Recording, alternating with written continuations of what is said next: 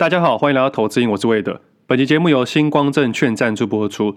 近期市场行情比较活泼，很多过去分享或者写过的个股都有创高或创新高的表现。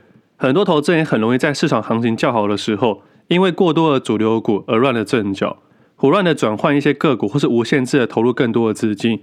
但我相信大多数的听众朋友应该都知道，投资不论金额大小或使用什么样的金融商品，都会是需要持续学习跟执行的事情。那也因为这样子，我们更应该要把我们的基础打好，把投资的左右侧分得更清楚，让自己的股票账户不管是好行情或坏行情的时候，都会有稳定的表现跟控制得宜的水位。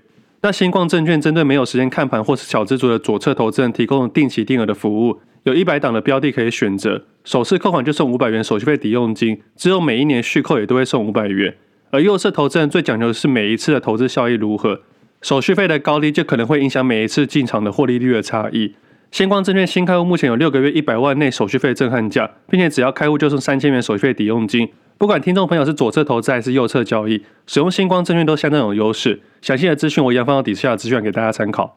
那今天时间是二零二三年二月二十七号礼拜一，我相信大多数人都有放到四天的连假，而对我来说，我还是认为啊，台股市场真的放太多假了。我们的习俗啊，很多假都会放，对于一般上班族来说，当然是一个很不错的东西，但对我们的交易人来说啊。动不动的放假，我就觉得说很无聊。其实我是一个很期待每一天都开盘的人，但是这样讲这种话被人家骂死。假设啊，如果股票市场可以让你赚钱的话，你真的会每天都很期待开盘。但是它如果让你赔钱的话，你每天都很不期待它开盘，你甚至会想要删掉自己的 App，永远不看股票市场。其实像现在这种乐观的行情啊，对比去年十月的行情，大家可以分出很大的差异。当时啊，我相信一大堆人在讨论要不要删掉 App。现在啊，我相信很多人在讨论要不要成为全职投资人。我相信现在行情啊，一定有些上班族开始对老板大小声了。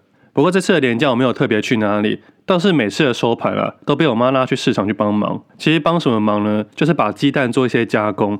我知道近期市场炒鸡蛋炒得沸沸扬扬，很多人在炒说鸡蛋涨价该谁去负责。但对我们投资人来说，根本不在乎这种事情，不是不在乎民间疾苦，是因为我知道这种事情会不停不停的发生。大家在市场上讨论很多话题，就希望找到一个人可以去承担这个责任，但是这个责任啊，最后还是我们民间所有人去承担。不过我妈的脑筋动得很快，她跟我说啊，现在鸡蛋涨了很多，所以很多人都不去做鸡蛋的生意。那她也知道鸡蛋涨价了，所以她跑去大市批了一些鸡蛋回来做加工。她说每年的清明节啊，都会拜红鸡蛋的习俗，但是因为现在鸡蛋太贵了，大多数人都不会去买鸡蛋去做加工，因为这个利润变少了。简单来说，我的意思是，假设一颗鸡蛋加工后可以卖十块钱，但是原本的成本只要三块钱，中间七块钱就有价差。当然，七块钱当然不是全部都赚，还有一些加工成本啊、摊位成本啊、塑胶袋成本等等，还有可能会把鸡蛋给弄破一些成本，这些都要考量在内。所以可能最后赚下来，可能一颗赚一两块钱左右。那么现在鸡蛋涨了这么多，等于利润全部被侵蚀掉了。如果开出一样的价格去市场上贩售的话，基本上是没有任何利润，就没有人要去做白工了。但是我妈脑筋动得很快，她是这样跟我讲的：她说元宵节过后到清明节就会有些习俗已经开始拜拜了。我说清明节不是四月多才开始拜拜吗？她跟我说台湾各个地方的习俗不太一样，有些人会从这时候开始拜拜，一直到清明节后两周都有可能会拜拜。那因为有拜拜，就会有红鸡蛋的需求。那这个需求真的是因人而异，像我们比较年轻一点，可能就真的不太在乎这件事情。不是说不在乎，是这个习俗感比较没这么重。但是对于老一辈人来说，对他们来说啊，拜拜的红鸡蛋是必需品。而且啊，他说这种钱啊，大多数人都不会去省，不管是红鸡蛋或红鸭蛋，都有人在拜。那我问他说，拜鸡蛋就算了，为什么要拜鸭蛋？他说鸭蛋是压煞的意思。但是老实说，我没有听很懂。但是上网查了一下，真的有这个习俗，而且这是每一年都会有的。而且对于这种钱啊，大多数人都不会省，而且它加工会有一定的程序，并不是每个人都可以这么做的。而且真的很少看到有人在拜拜的时候会去杀价，像是老实讲了，殡葬业者他们的利润是非常高的，只不过大多数人不会对这种事情去讨价还价，因为这是一个尊重、尊敬的感觉，这是我们台湾的习俗。我没有认为它一定好、一定错，但是我真的觉得量力而为。如果你是有能力的话，你可以做到你能力范围之内的事情，但如果你没那个能力的话，那就是真的不要勉强自己。像我自己也想好，如果我离开的话，我希望一切从简。尽量不要花太多的钱啊，这是我自己的想法。但是这种想法跟老一辈的人讲，他就把我骂死。哪有人在生前的时候想身后的事情？不过对这种事情我是相当乐观的啊。所以我妈的意思是，其实原物料涨价，假设鸡蛋从原本的五块钱涨到十块钱，你把它适当的转嫁给消费者，他们还是会接受。而且就是因为原物料鸡蛋的价格涨价了，所以现在我妈那个市场目前只有她在做这件事情。那我前几天在弄蛋的时候在想，这不就是一个交易人该有的观念？当价格成本上涨的时候，供给相对减少。当然这边的供给啊，不是上游，是中游跟下游。那需求的部分就考量到清明节的关系，它短期间还是有刺激量。虽然像我们这样一般的消费者可能会暂时减少使用蛋的量，但是啊，迟早有一天我们会接受这个价格。像我们现在不会幻想说我们可以买到十五块的珍珠奶茶，因为现在至少都五六十块以上了。我们也不会幻想小时候鸡排加珍奶只要五十元，现在鸡排加珍奶啊，有些到一百二十、一百五十元。所以物价膨胀这个概念啊，人们啊、民众啊，迟早会接受，只是暂时没办法接受。所以现在市面上在吵吵闹闹鸡蛋的东西啊，我们去想一下，他们这些人啊，真的有去买过鸡蛋吗？真的有走进传统市场过吗？还是他们只是站他们的位置讲他们想讲的事情？我觉得我们在社会上生存啊，我们是最基层的一群人，我们对于这种感受度是非常非常的深。如果我们去看主计处公布的 CPI，现在还不到三 percent，我们现在实体感受度啊，应该快要三十 percent 了吧？那刚才讨论到了供给暂时减少。需求有可能不变，甚至短期间会增加。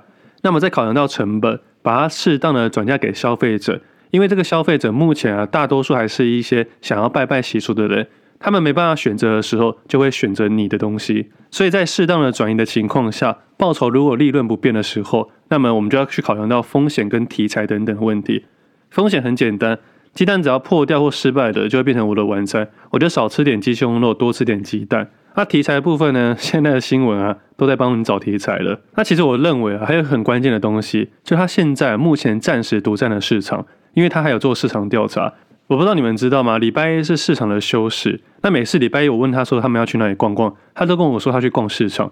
我每次都说你平常都在市场工作，为什么要去逛市场？原来他正在做市场调查。我觉得我妈真的是蛮厉害，难怪她可以在传统市场生存三十几年。而且这件事情啊，她大概在两三周前就开始在做了。一直到最近，他说忙不过来，还叫我去帮忙，所以这几天我就当一个免费的老公，成了鸡蛋的富翁。其实大家在吵吵闹闹，我们去市场里面找机会。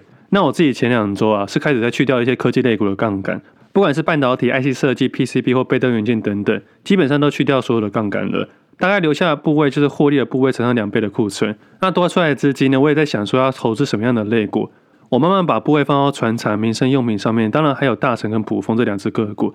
它主要是因为它是鸡肉类股，跟鸡蛋有相关的。听众朋友可能觉得连接性不高，但是市场的题材啊正在讨论它。鸡蛋是一个民生必需用品，它的影响会全面性的。基本上我们每一个人啊，一天下来大部分都会吃到鸡蛋这件事情。我甚至认为啊，它的影响层面不会输石油，而且鸡蛋一涨价，所有东西应该都会跟着涨价。像我是一个爱运动的人，假设我体重是七十公斤，我一天至少摄取一百四十克以上的蛋白质，那么一颗鸡蛋大概六克蛋白质。假设我今天什么东西都没吃的话，我一天要吃二十几颗的鸡蛋。那么现在超商的一颗茶叶蛋十三块，对，我一天花快要三百块的部分在吃鸡蛋这件事情。那我们一般吃一块鸡胸肉啊，大概会有五颗鸡蛋的蛋白质。那么超商呢，一块大概卖六七十块，所以一天可能只要吃两到三块的鸡胸肉，就可以完全补足我蛋白质的营养。那么鸡蛋跟鸡胸肉换算下来的价格啊，以前是鸡蛋比较划算，现在快要持平了。那我真的没想到有一天啊，鸡蛋跟鸡胸肉的价格会差不多贵。我记得以前去市场买蛋，就会拿个大袋子把鸡蛋全部装进去，以前是称重量的，平均一颗大概一到两块钱。没想到现在啊，竟然连吃鸡蛋都要去省钱了。不过鸡蛋上涨这件事情，我相信已经发酵一年以上了，它不是现在才发生的，只是现在比较多人在讨论。在二零二二年去年底的时候。全家的茶叶蛋已经涨到十三块了。我记得 Seven 还有出一个茶叶蛋是一颗十八块。那那么今年的行情呢，应该不再是解封题材了，因为去年二零二二年的这个时候啊，我第一篇文章就是民生用品巨额交易，其实那时候讨论的就是四只个股，当时讨论到王品、八方云、精华跟美食。那我自己还有投资一些新贵股票的一些咖啡的公司啊，只是这些公司的流动性非常的小，所以我就自己就不会在节目上跟大家讨论。其实我觉得有些听众朋友很厉害。我记得分享会的时候，我在新贵股票里面投资了两只公司，竟然就有人猜得出来。一个是做轮框的，当时有车用题材；那另外一个就是咖啡的，而当时也是认为会有一些题材。不过它的涨幅啊，并没有王品、八方云、精华跟美食这么强，所以自然也没有人在注意了。那么如果投资人从现在才开始去研究王品啊、八方云、精华跟美食的时候，我相信啊，差不多在热水区了。投资人自己要谨慎小心。那么这个鸡蛋题材啊，我们大概讨论到这边。那么刚好发生在市场内，又发生在市场外，我觉得很有趣，跟大家分享。那接下来我们来讨论股票市场里面行情。上礼拜一的节目讲了不少滑雪的事情，主要是跟大家分享说，我面对初学者的心态就是不停的摔，而且要不怕摔才可能会成长。股票市场也是一样的概念，在你初学者的时候，你一定会不停的摔，摔久了这个地方就是你的了。上礼拜有讲到一个 p e r s u a 的订阅者，他在我这边毕业了。我觉得这种毕业感觉就像滑雪一样，你一直摔，一直摔。即使你认为现在是一个很厉害的高手，你也知道你滑雪必然就是会摔。如果你想要持续努力进步的时候，你就会在更高的地方练习更高的技巧。这时候你就要面对下一个摔。所以我一直分享到，不管你的资产水准是哪个层级的，进来交易市场里面，你还是要面对一大堆不如预期的事情。差别差在你要如何面对这些不如预期。当你面对的很妥当的时候，你大概就会知道，交易就是这一回事而已。像星宇航空这件事情啊，开始有人在讨论自救会的事情。自救会从以前开始就说过，自救会根本没有太大的效果，它就是个话题。我们不要认为主管机关可以帮助我们太多的事情，他们大多数啊就是做好自己的事情。只要你在买卖的当下，没有人拿刀子逼着你的话，都不会构成任何的刑事案件。而且我相信买新贵公司的人啊，多数都是成年人，所以大家都要为自己的事情负责。这就是我们跟小孩子之间的差异。那上礼拜一突然间讨论到新宇航空的时候，是因为我觉得题材差不多到位了，价格也差不多到位了。我们去观察市场的交易量，就可以发现它的交易量的比例非常非常大，而且价格还有明显滑价的部分。而我也没有办法判断股价会涨还是会跌，我只能用理性的判断说，新贵公司有新贵公司的风险，它可以这样涨上去，它也可以这样跌下来。那也刚好在隔天，新宇航空最多下跌三十 percent 以上，价格最低来到三十一点三五元，而且盘中啊，在一开盘的时候，大多数都没有流动性，但是你可以看到特定的挂单啊。而且在礼拜二那一天，我在盘后的时候分享了一篇新宇航空的一些注意的风险。我发现没什么人要讨论这件事情，大家可能还在讨论飞机飞多高的问题，所以资料上面也看得出来，不少小型的投资人都进场了。当然，这边还是要强调说，散户进场不代表它一定会涨或一定会跌，只是我说，当大家在吹捧新宇航空的时候，你发一个警惕文的时候，反而是没什么热度的。就像过去我做过机酸啊、航酸的那种感觉是差不多的。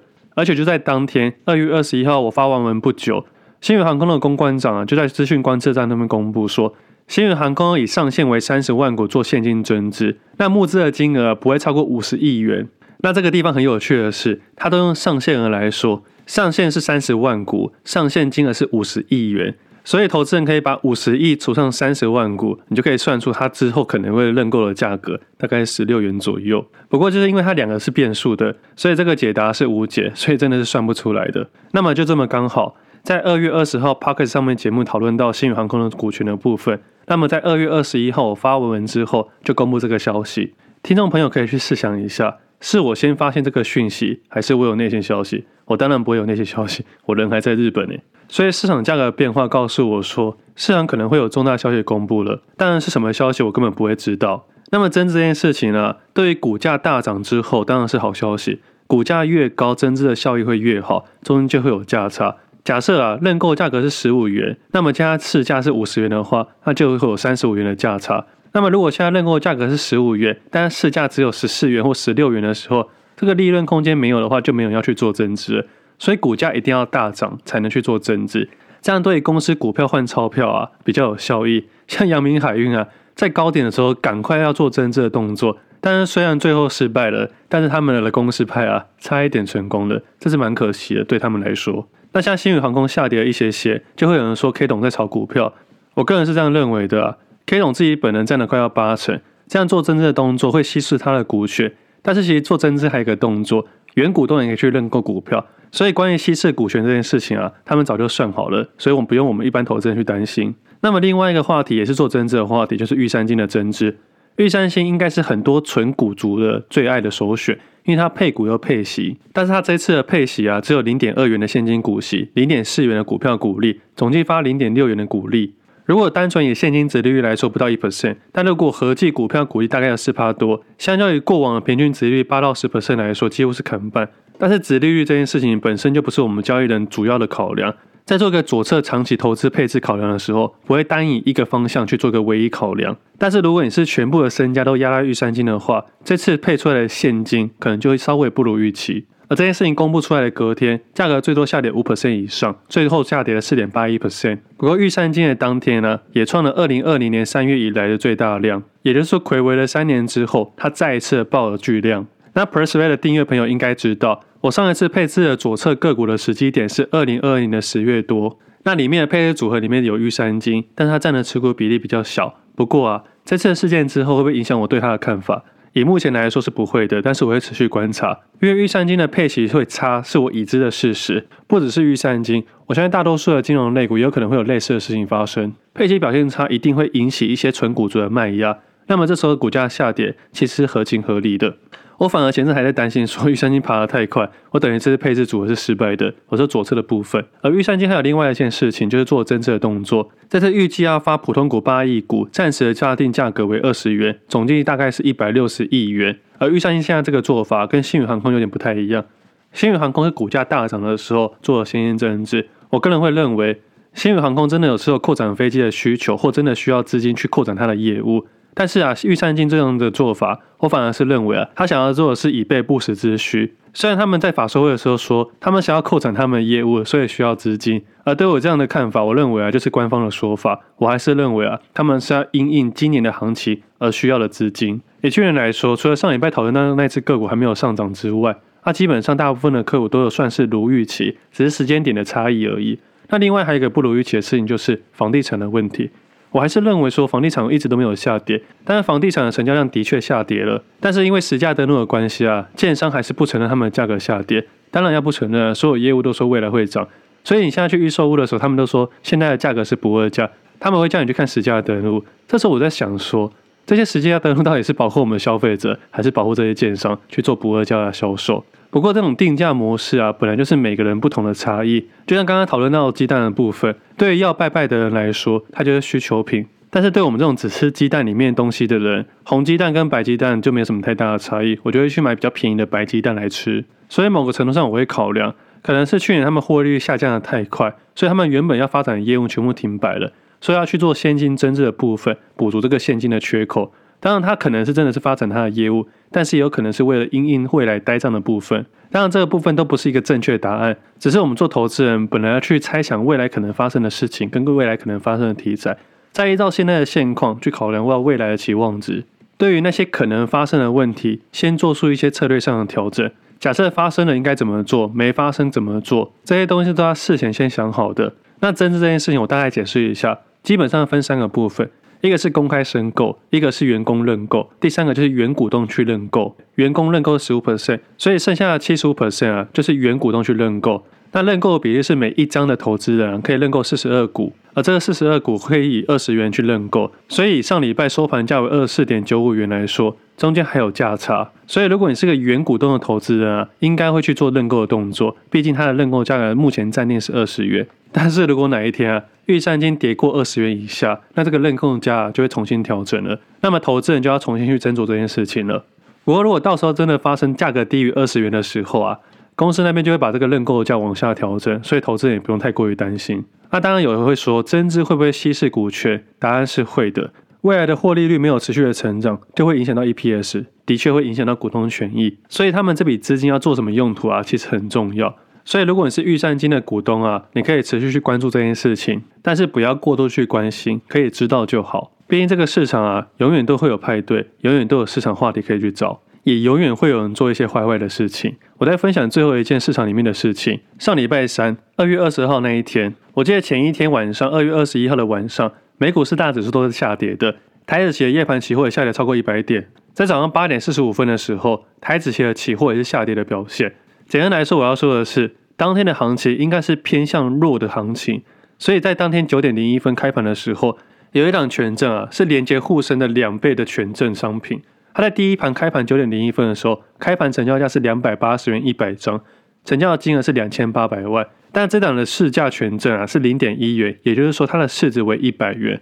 所以这笔交易啊，他花了两千八百万买了一张原本应该一万块可以买到的东西，就等于说。超市一颗茶叶蛋卖十三块，你会花三万六千多元买一颗茶叶蛋吗？应该是不会的，除非这个是金蛋，不是茶叶蛋。而这次的交易啊，他总共花了两千八百倍。